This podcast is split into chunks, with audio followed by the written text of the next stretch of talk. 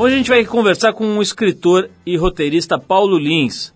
O Paulo, você que sabe, né, ele se firmou e se projetou como um dos mais importantes escritores contemporâneos aqui do Brasil, com a sua obra Cidade de Deus, que virou filme né, nas mãos do cineasta Fernando Meirelles e que chacoalhou o Brasil e depois chacoalhou o mundo na sequência. Além do trabalho dele na literatura, o Paulo é também roteirista de televisão e cinema e é especialista nessa dinâmica social das favelas e é, no trato com a questão da, da distribuição de renda, da equação educação, situação financeira e criminalidade. O cara estudou isso profundamente, fez pesquisas com antropólogos, bom, viveu na, na favela da Cidade de Deus, né? ele morou lá desde os sete anos até a idade adulta. Enfim, Paulo vai falar com a gente sobre isso, sobre o problema da distribuição de renda no Brasil. Eu vou perguntar para ele se é, escritor fica bonito depois que faz sucesso. Uma série de coisas desse tipo aí. A gente vai bater um papo com o Paulo Lins hoje aqui. Ele está fazendo agora o roteiro de mais um filme chamado Faroeste Caboclo, que é baseado na música do Legião Urbana do Renato Russo. Bom, ainda hoje aqui a gente vai relembrar alguns trechos da entrevista com a Fabiana Murer, que esteve aqui com a gente em 2008. A Fabiana que se tornou no último domingo a primeira brasileira a conquistar uma medalha de ouro no Mundial de Atletismo Indoor, ao vencer a competição de salto com vara. A Fabiana que é uma fofa, um doce, esteve aqui com a gente em 2008, uma super atleta e agora campeã mundial. E a gente relembra esse papo aqui. Vamos começar o programa com uma música, uma verdadeira primeira dama do mundo da música. A gente está falando da Carla Bruni, primeira dama francesa. Teve aí os boatos de que ela estava traindo o Sarkozy, o Sarkozy estava traindo a Carla Bruni. Mas o que interessa é que a gente separou aqui a faixa Quelqu'un m'a dit, do disco de mesmo nome, lançado em 2003. Depois da Carla Bruni, Fabiana Moura, só mulher bonita hoje aqui. On me dit que nos vies ne valent pas grand-chose, elles passent en un instant comme fanent les roses. On me dit que le temps qui glisse est un salaud, que de nos chagrins il s'en fait des manteaux. Pourtant quelqu'un m'a dit que tu m'aimes encore. C'est quelqu'un qui m'a dit que tu m'aimes encore. Serait-ce possible alors?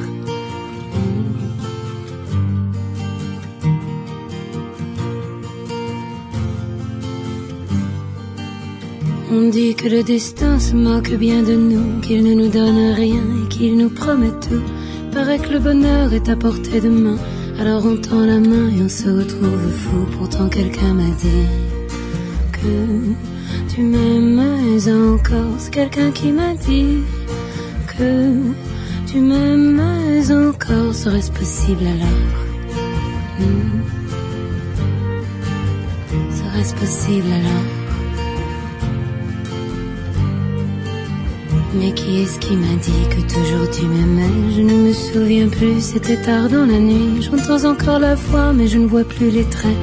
Il vous aime, ses secrets, lui dites pas que je vous l'ai dit. Tu vois, quelqu'un m'a dit que tu m'aimais encore. Mais l'a-t-on vraiment dit que tu m'aimais encore? Serait-ce possible alors?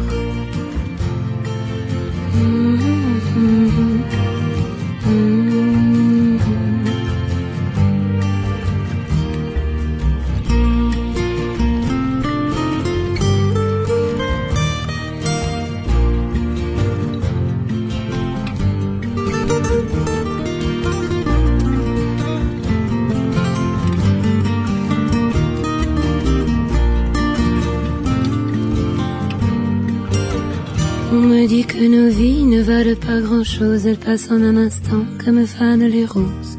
Me dit que le temps qui glisse est un salaud, que de nos tristesses il s'en fait des manteaux. Pourtant quelqu'un m'a dit que tu m'aimes encore. C'est quelqu'un qui m'a dit que tu m'aimes encore. Serait-ce possible alors?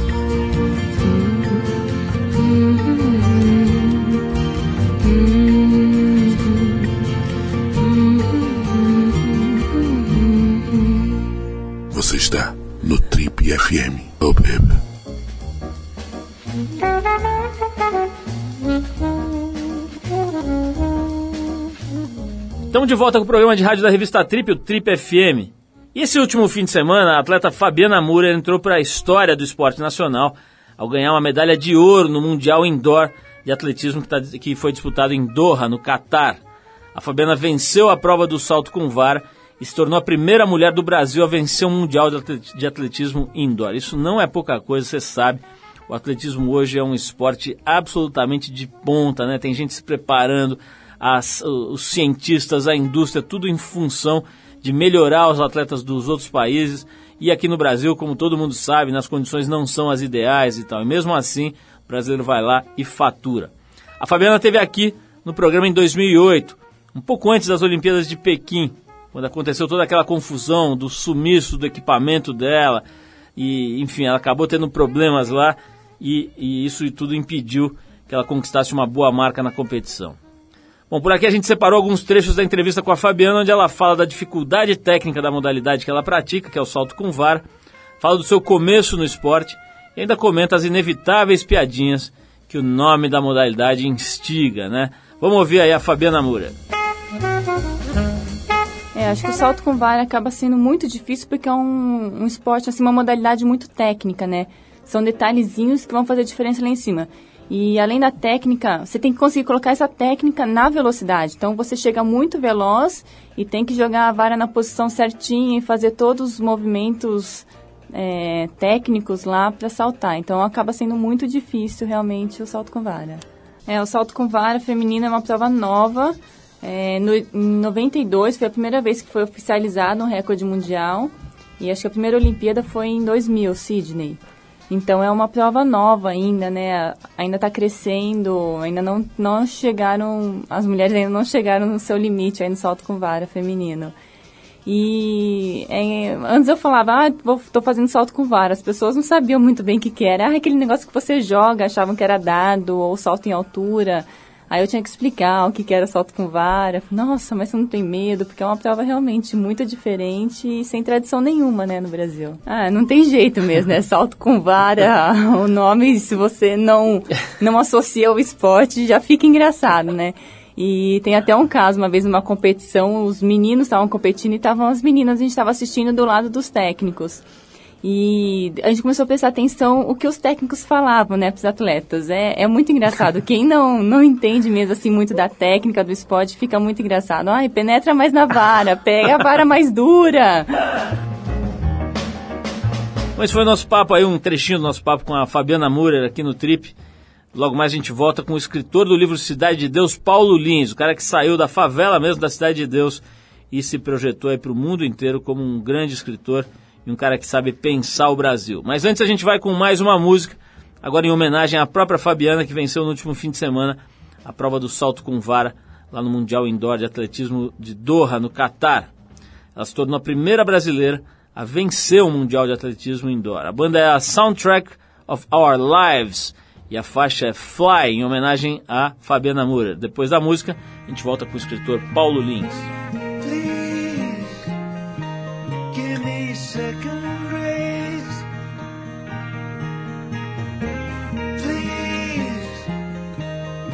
Give me a second face.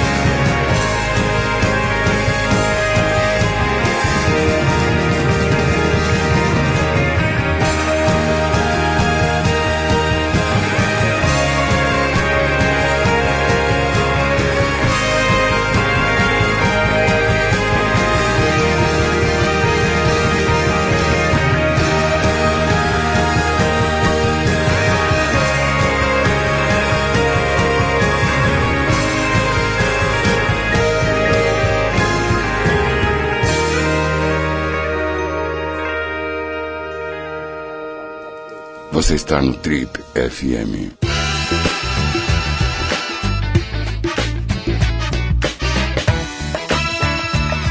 Ele lançou apenas um livro como romancista, mas a qualidade dessa obra foi suficiente para o mundo das letras considerá-lo um marco da prosa contemporânea brasileira e um dos escritores mais respeitados da atualidade. Ele nasceu na década de 50 no Rio de Janeiro, cresceu na favela carioca Cidade de Deus e se apaixonou ainda criança pela literatura. Na década de 80, fez parte de alguns grupos de poesia e se formou em letras pela Universidade Federal do Rio de Janeiro, que lançou seu primeiro livro de poesias, o Sobre o Sol, de 1986, ano de fundação da Trip. Paralelo ao trabalho literário, ele militava em diversos movimentos no bairro onde cresceu. Foi um dos fundadores do Cine Clube, participou do Movimento Negro, da Associação dos Moradores e ainda deu aulas por lá. Esse contato com a comunidade facilitou o trabalho de pesquisa antropológica sobre criminalidade e as classes populares que ele fazia na favela para a antropóloga Alba Zaluar.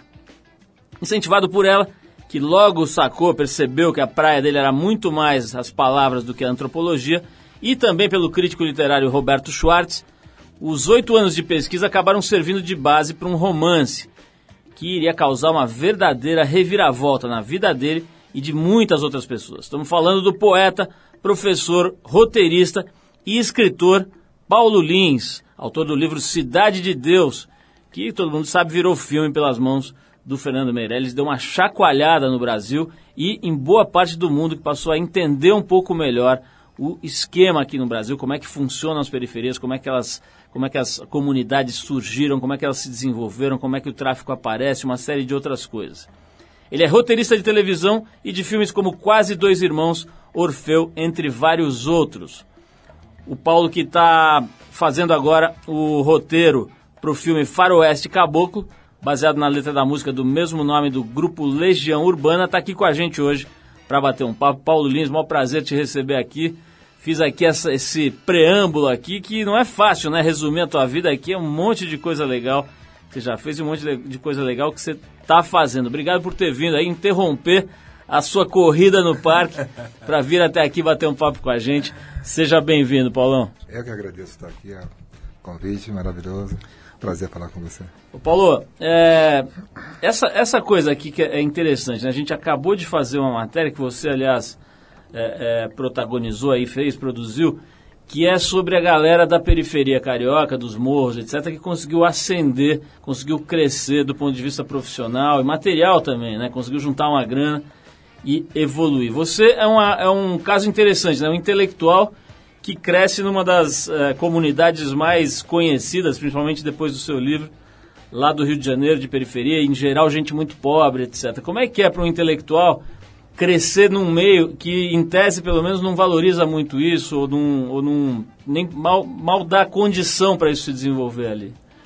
É, é, realmente é difícil porque você só tem a escola, né? Que, que, que lhe traz é, essa cultura que depende de, de ensinamento é, é, sistematizado, né?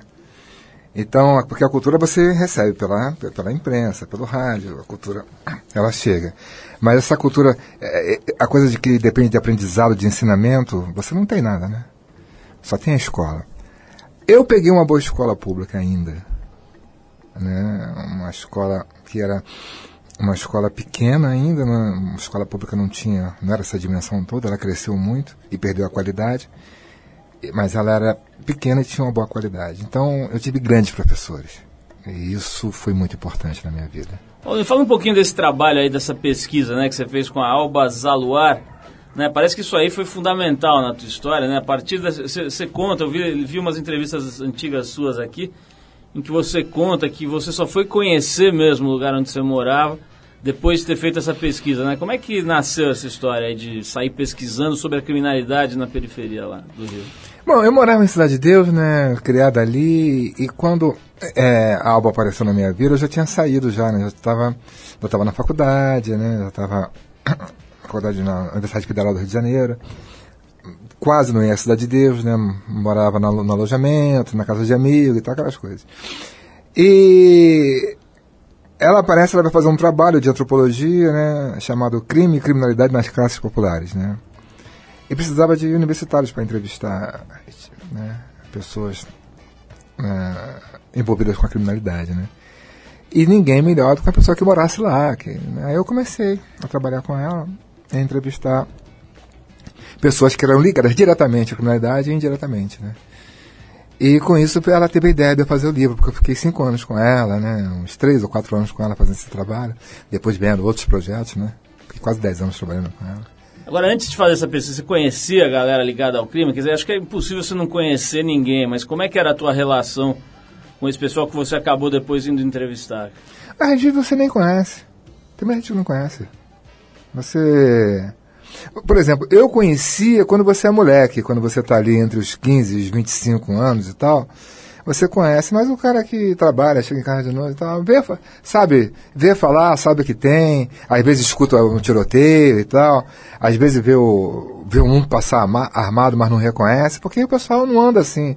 Não fica o pessoal assim na, andando de bobeira assim na, na rua, não. O pessoal fica escondido, não é uma coisa assim né, a, a, aproximação não é muito grande, não. Quer dizer, o que se vê, por exemplo, nas novelas, nos filmes e tal, tem toda uma folclorização, então, da, do, do cenário ali, porque o que se vende aí na, na, na ficção é, é, exatamente o oposto do que você falou, né? Os caras na porta, com um correntão de ouro, com uma metralhadora, com não sei o que, andando pelas ruas e, e aterrorizando, quer dizer, não é exatamente isso, então. Não, isso existe, mas uma, uma, uma rocinha tem 200 mil pessoas. Né? O cara passa, o cara vai andar. Você, você, quando você encontra uma relação assim, você não vai ter não, entendeu?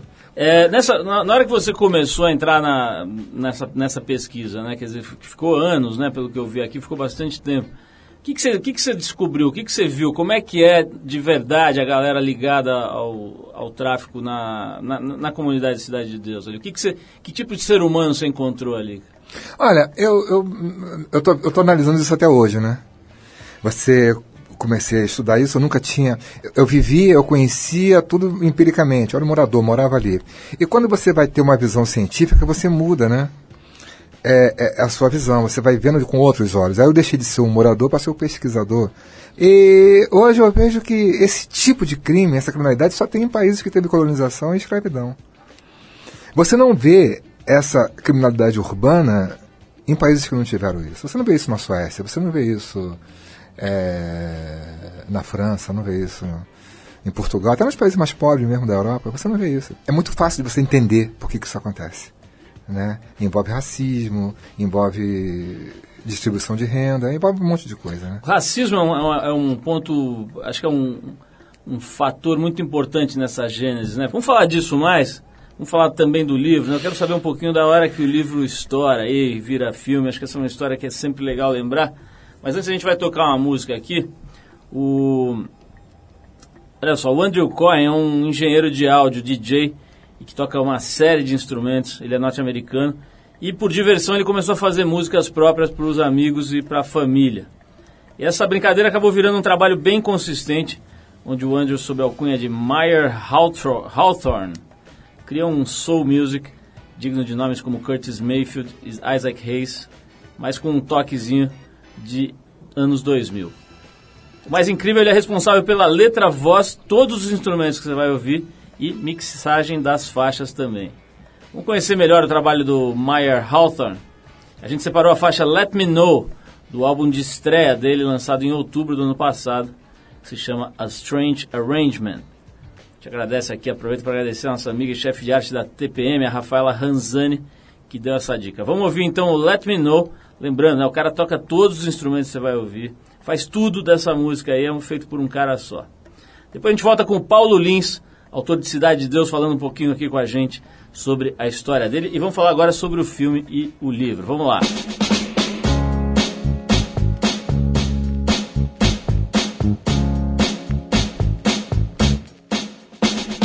I'm a genuine man, don't tell me no lies.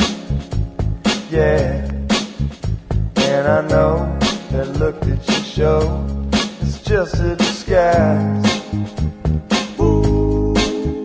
So if you have been untrue and you've been with someone new, oh, baby, just let me know. Yeah, baby, just let me know if I'm not your one.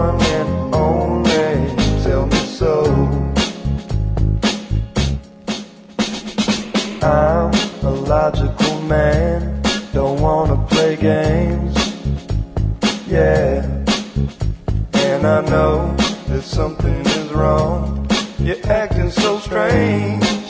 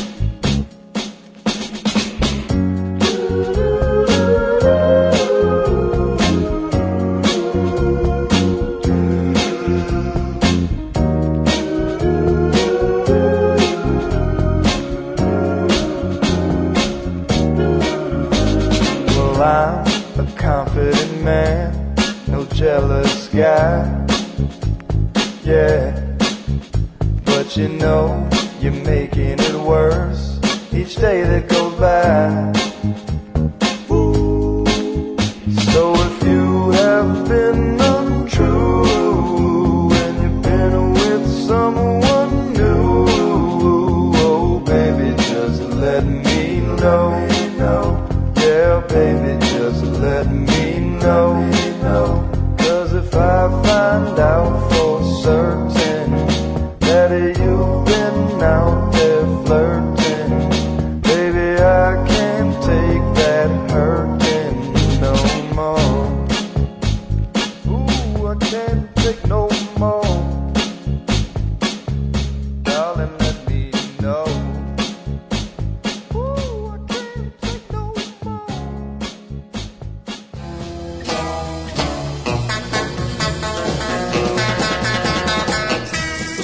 Agora, esse é o programa da revista Trip, hoje conversando com o escritor, roteirista, o cara já fez um monte de coisa aqui, professor Paulo Lins.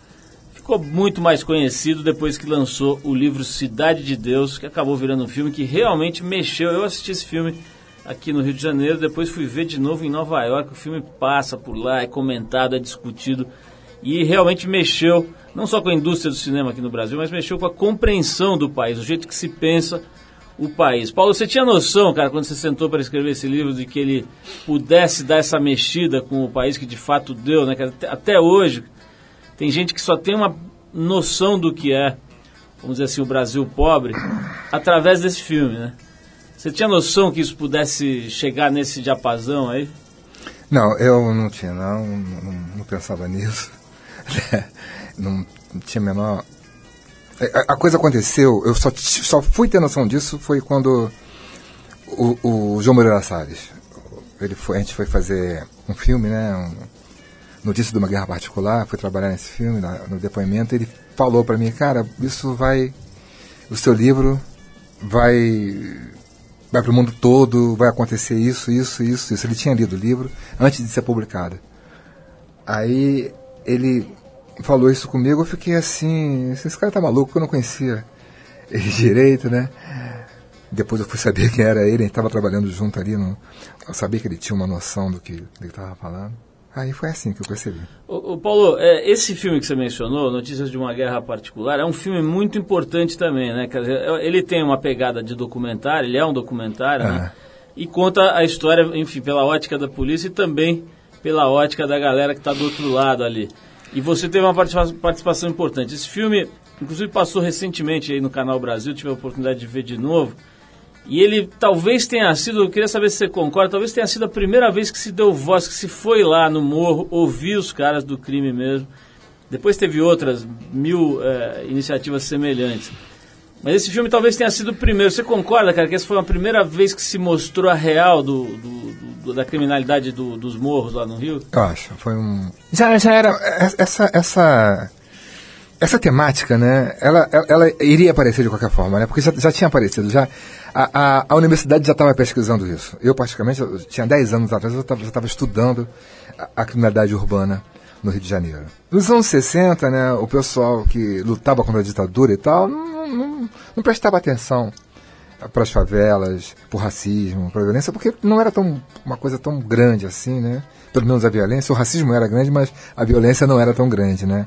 E também a questão das armas, né? não tinha tanta arma, não tinha essa, esse tráfico de armas que é né, horrível e essa produção de arma que tem aqui no Brasil também que é horrível. Agora, né, depois que, que, que a, violência pulou, atravessou o túnel, né? Pulou, porque a violência era muito grande dentro das favelas. Depois começou esse sequestro, começou essa coisa, né? A violência tomou um- um- uma coisa muito grande, né? Foi- atacou toda a sociedade brasileira, né? Então isso né, era necessário falar, né? Iria se falar de qualquer forma. A arte, a arte ia pegar isso pelo pé.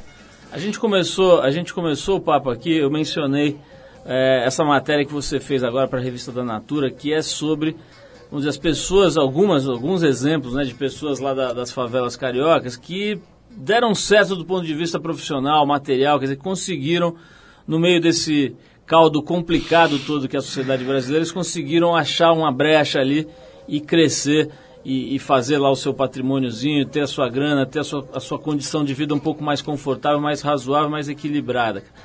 Como é que é hoje, cara? Isso, isso é uma exceção radical? Quer dizer, você teve que achar meia dúzia ali de agulhas no palheiro ou a vida na favela hoje, carioca especialmente, mas na periferia em geral, deu uma pequena melhorada? Como é que está o quadro hoje em relação, vamos dizer assim, à época que você morou lá, na Cidade de Deus? É, melhorou, né? É, Assim, eu acho que a vida vem melhorando, né? O Brasil vem, vem, vem, vem crescendo né, ao longo dos anos, né? Vem modificando, né? O próprio racismo vem diminuindo, as coisas vão, né? Com o passar do tempo vão se acomodando e vai, vai é, as oportunidades vão aparecendo mais para as pessoas. Mas assim, para a grande massa, né, no Brasil, a, a pior coisa numa sociedade, quando você nasce numa sociedade, é quando você sabe que você não pode ascender socialmente. Quando o seu lugar está determinado, você vai ser isso, você nasceu para isso. Isso é muito ruim. Você está preso naquela casta ali, né? É, isso. Agora, quando a, a- a tua sociedade te dá a oportunidade de você, né, ter uma vida social mais digna, mais, com mais, né, com mais respeito, com mais dignidade, isso é muito importante. Ô, Você falou, você falou já algumas vezes do racismo, né? Tem essa história aí, uma- é quase que um, vamos dizer assim, um consenso, um mantra que se repete aí, de que no Brasil não tem racismo, que o Brasil o racismo é muito leve, que o que tem é essa, essa questão da, da- do- pobre versus o rico, né? E eu tô vendo que não é bem assim que você pensa. Me fala um pouquinho, cara, como é que é a história do racismo aqui? Por exemplo, eu não conheço ninguém que botou no colo. Assim, eu, botei, eu não conheço ninguém, assim, que botou- assim, eu não conheço, assim, eu não conheço ninguém racista. Ninguém fala assim, ah, eu sou racista, ninguém assume isso. Né, é uma coisa que é velada, né? Mas aí, a, a- questão do racismo pessoal, de você, uma, pessoa não gostar do outro, né? Eu não gosto de japonês, eu não gosto de italiano, eu não gosto de negro, eu não gosto... Isso é muito feio, né?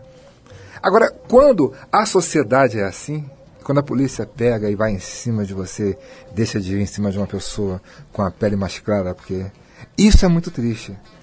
Né? Quando você consegue um emprego porque você pela boa aparência e tal, isso é muito triste. Você acha que a polícia, a gr- a grande manifestação do racismo na prática se dá pela polícia, né? Porque eu ouço isso, cara, todo, todos os negros que eu conheço falam isso, cara. Inclusive gente famosa e tal, que é parado em blitz, é tratado como um ci- cidadão de segunda classe, né? Você acha que essa é uma das manifestações mais evidentes disso? Não, a minha é quando eu vejo assim o número de a, a- a- a cor das pessoas que têm grana e, e a cor pessoas que não têm. Para mim esse é o pior de tudo. Paulo, como é que foi quando você foi ace- aceito, vamos dizer assim? Quer dizer, o teu livro foi uma coisa relativamente rápida, né? Ele foi imediatamente percebido. Você, você falou do João Moreira Salles, que é um dos maiores, na minha eh, leitura, um dos maiores intelectuais contemporâneos do Brasil aí, que tem feito coisas incríveis, um trabalho...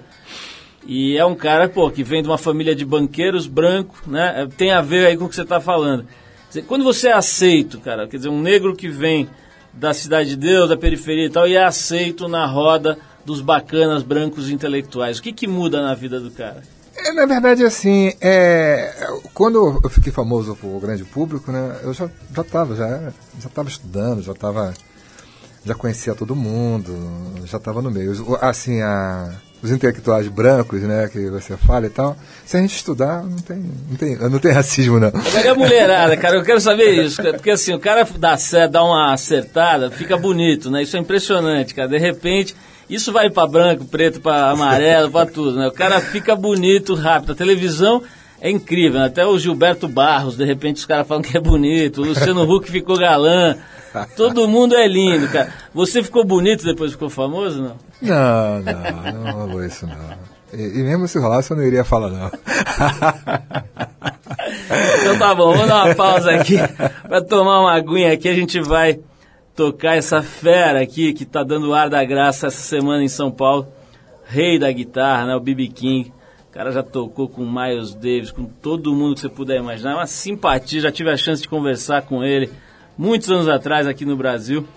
B.B. King que se apresenta hoje e amanhã lá no Via Funchal. Agora ele tá velhinho já, já tá tocando sentado, ele não consegue mais ter aquela performance de palco, mas continua com aquele coração, cada acorde que o cara toca, nego viaja ali.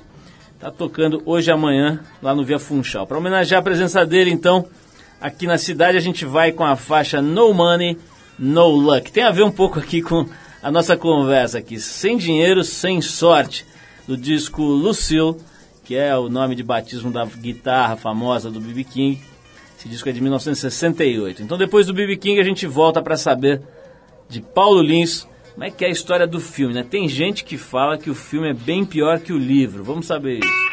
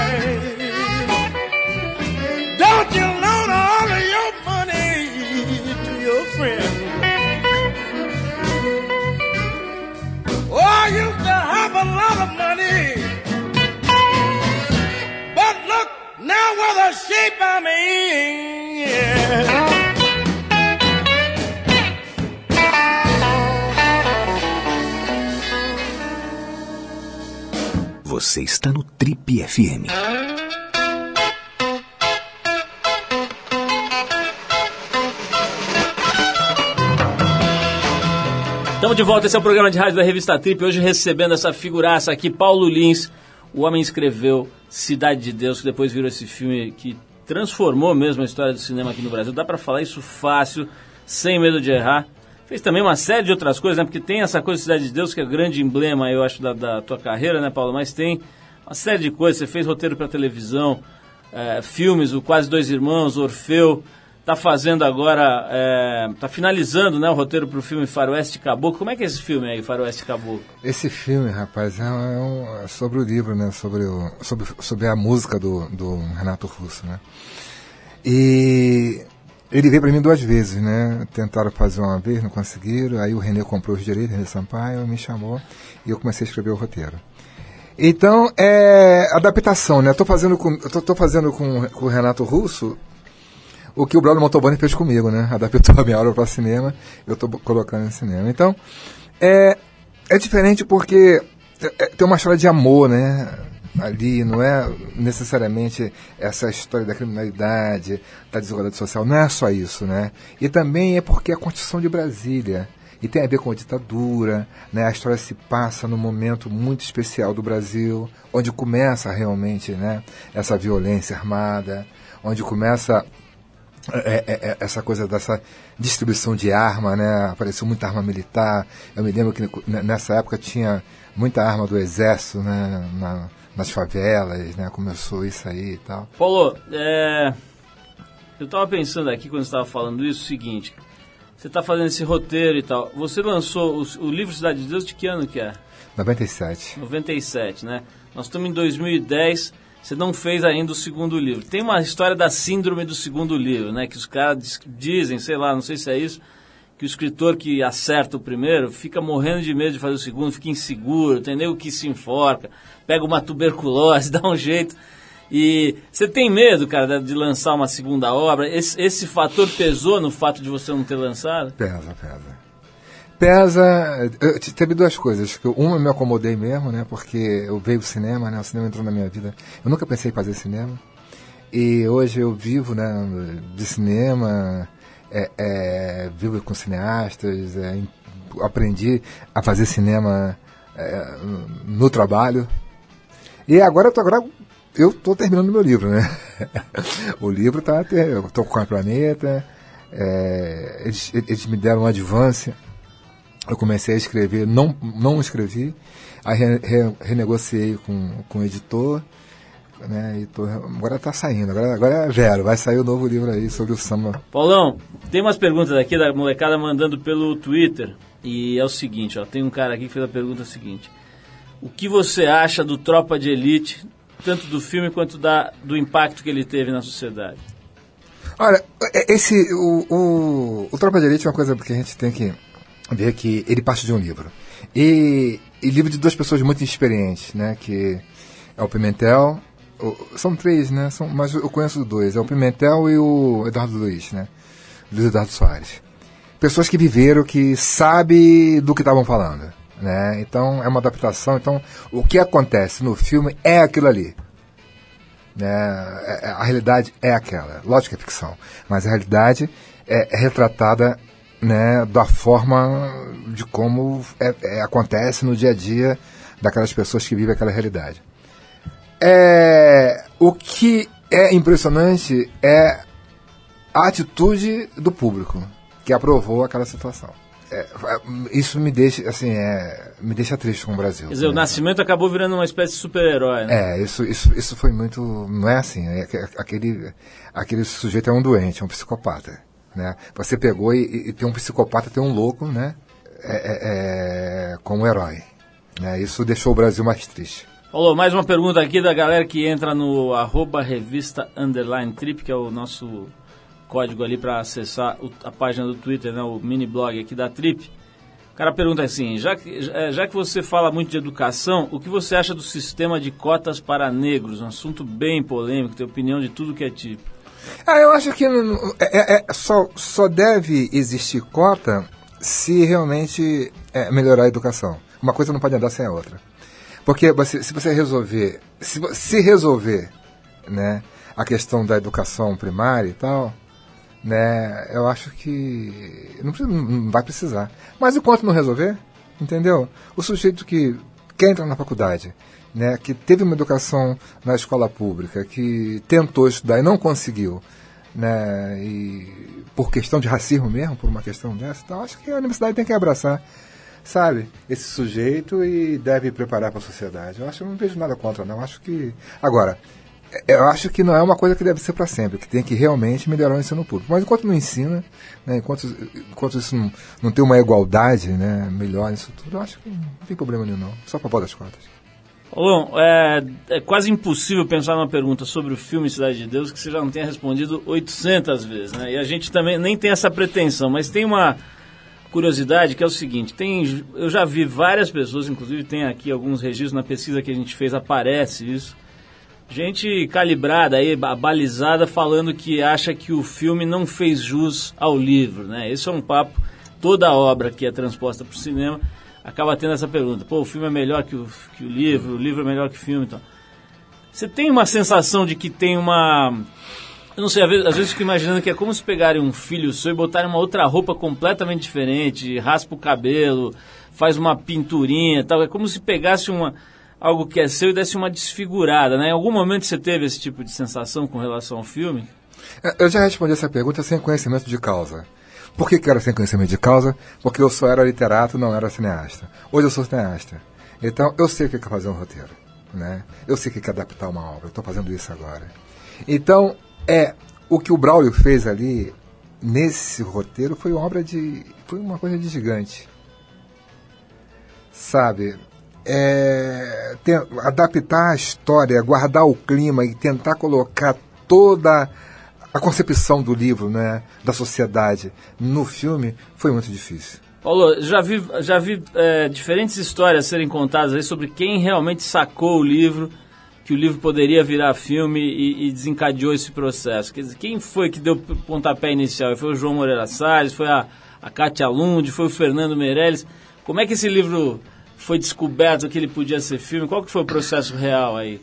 Quem foi foi o Gondelman, foi esqueci, quem que fez o o Goldman, Eh, Goldman. é, o, o Henrique Goldman, Ele, ele, ele que foi me procurar primeiro. colunista da Trip. É, ele, ele que foi me procurar primeiro, ele, ele que deu, deu a grande sacada. E, e- ele e o Tite, né, cara, que iam comprar os direitos. Eh, Foram, primeiro, foram os primeiros a se, a, a- a se interessarem pelo, em tornar cinema. Ô, Paulo, tem uma outra questão aí que eu acho que é im- importante, que é o seguinte. Você acha que a, a- a chamada elite brasileira, é, que, é, falando de São Paulo, né, boa parte talvez concentrada aqui no sentido material, estou dizendo, né, elite financeira, o povo que tem grana de verdade, você acha que esses caras estão com algum grau de consciência sobre o que está acontecendo de verdade no Brasil em relação à, à distribuição de renda, a, a todo essa, essa, esse descaso né, com que, em geral, são tratadas as pessoas mais pobres e tal.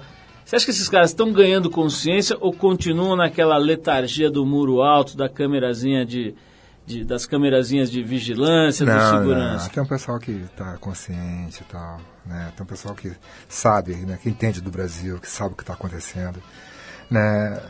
Agora tem muita gente que não, né? Tanto não só na classe alta, mas também né, na- na- né, essa elite financeira, a elite intelectual, que tem várias elites, né? Então, é- é- as elites têm que tomar consciência né, do que está acontecendo e alguns sabem o que está acontecendo, né? E tem uma elite boa, né? Tem uma elite que, que- que é do trabalho, que produz, que está né, ali, que está produzindo, que está fazendo as coisas. Né? Isso é interessante, né?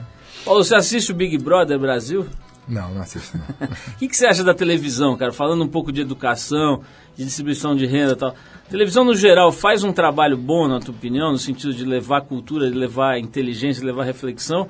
Ou está contribuindo no sentido contrário, de manter esse status quo aí? Olha, é, eu, eu quase não vejo televisão aberta. Né? O, o, que eu uso na televisão é mais informação. Né? E eu não vejo. Tem, tem- tem, tem várias coisas, né, assim, na televisão é, de canal fechado que são boas, são grandes documentários, filmes, coisa muito boa. A televisão é uma coisa que faz parte da nossa vida e a gente não. E tem, uma, e tem um peso muito gran- grande, é muito forte. E o Brasil, no Brasil também tem um peso muito grande, né? Agora tem muita coisa ruim, né? Parece que eles nivelam por baixo. Eu acho que o pessoal que pensa televisão poderia né, nivelar por cima, aumentar o nível das coisas, porque fica nessa de vender, acha que o povo. Acho que se melhorar a qualidade dos programas, o pessoal vai, vai gostar e vai continuar vendo, não vai perder público, não. Eu acho que o pessoal que faz televisão deveria aumentar o QI das coisas. Né? Paulão, genial, olha, deu pra gente dar uma conversada boa aqui, dar uma geral na tua história, na tua vida atual. Eu vou te liberar que o pessoal do parque já deve estar preocupado. Porra, o Paulo não apareceu hoje, caramba. Deve ter até uns passarinhos ali meio coçando a cabeça, procurando o Paulo Lins. Vamos liberar ele. Brigadíssimo pela tua vinda aqui, pela tua participação. Parabéns por essa obra incrível aí, pelas coisas novas também. Vamos querer ver aí o filme novo, o filme, o livro novo. Quando o livro sair, eu vou lançar aqui, fazer um Vem, lançamento pô, aqui. fechado então. Valeu? Tá combinado. Tem previsão disso já, Paulo? Até ano que vem, lá pra junho, eu tô lançando. Daqui a um ano. Daqui a um ano e meio. Cara, puta, cara, achei que era o mês que vem, pô. Não, não, não, não, não. Tô, tô, tô Você tá que nem aquele cara que em janeiro fala assim, acho que eu vou matar esse restinho de ano aí pra dar um tempo. Legal, Paulo, obrigadíssimo. Vamos tocar em frente aqui, vamos pra mais uma música. A gente vai tocar uma música aqui que tem a ver também, um cara que saiu da periferia. Esse aqui, na verdade, pô, é outra parada, né? O cara chegou a ser morador de rua, etc. Estamos falando do seu Jorge, que... Enfim, você deve conhecer. Você conhece ele? Meu, Paulo? com- meu compadre, meu compadre é o São Jorge. Cara, um Meu- artista talentosíssimo. Ele, não, sou, não, o São Jorge, rapaz. O São Jorge é uma coisa. Fala um pouco, do- já que você vai tocar a música dele, posso falar um pouco? Pode falar. O São Jorge, ele é assim. Quando eu vi o São Jorge, quando eu vi o São Jorge no set atuando, eu falei assim: não, ele não pode atuar desse jeito, né? Porque o cara canta desse jeito. Pô, perguntei se você conhece. Lógico, cara, ele fez o filme, É, né, o cara canta desse jeito, né? Compõe, toca violão, aquela voz maravilhosa, é um grande cantor. E atua desse jeito, né?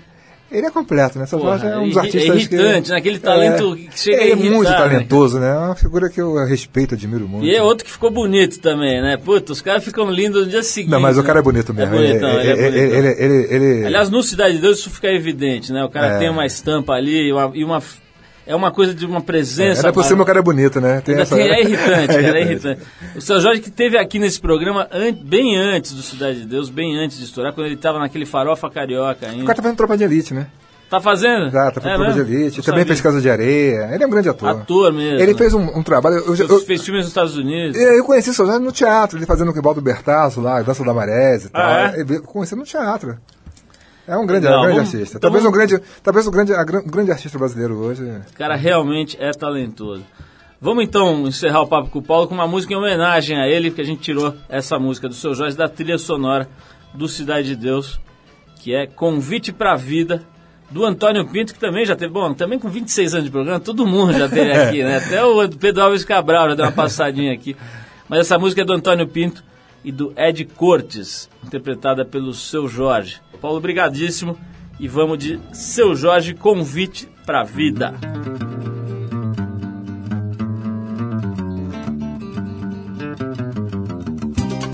É isso aí, rapaziada. Esse é o bonde da CDD. Alô, Cidade de Deus. Se liga. Presta atenção.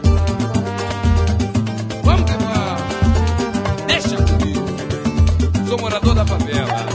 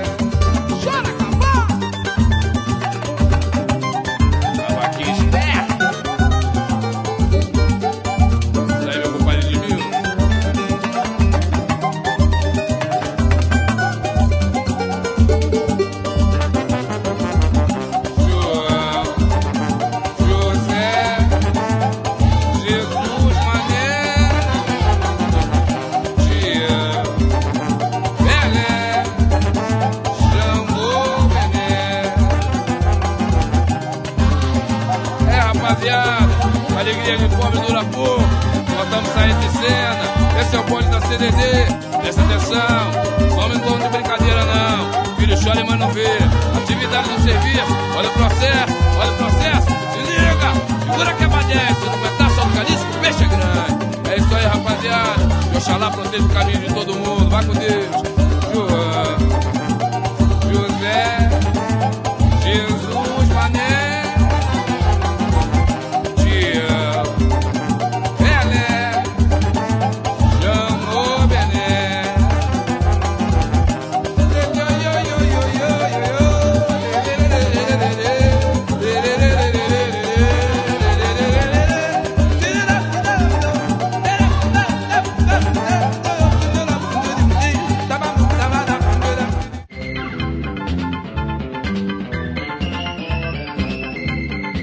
Isso, pessoal. Trip FM é uma produção da equipe que faz a revista Trip.